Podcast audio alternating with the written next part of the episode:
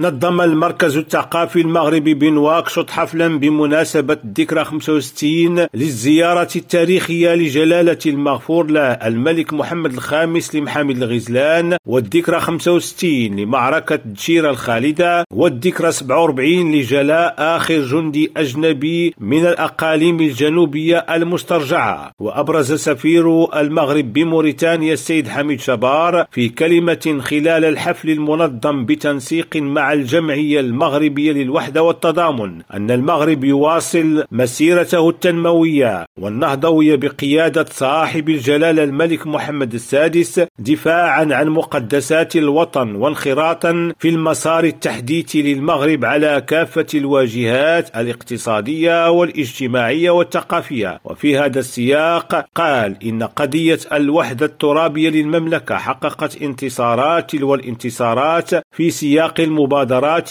والخطوات الاستباقية للمملكة لتثبيت المكاسب الوطنية والدفاع عن المصالح الاستراتيجية العليا للوطن وفي أجواء مفعمة بنشوة التفوق الذي حققته الدبلوماسية الملكية بتوجيهات سديدة ومتبصرة وحكيمة لجلالة الملك وهو التفوق الذي ترددت أصداؤه في أعماق القارة الإفريقية والشرق الأقصى وأمريكا اللاتينية وأوروبا. عبد الله البشواري ريم راديو نواكشوط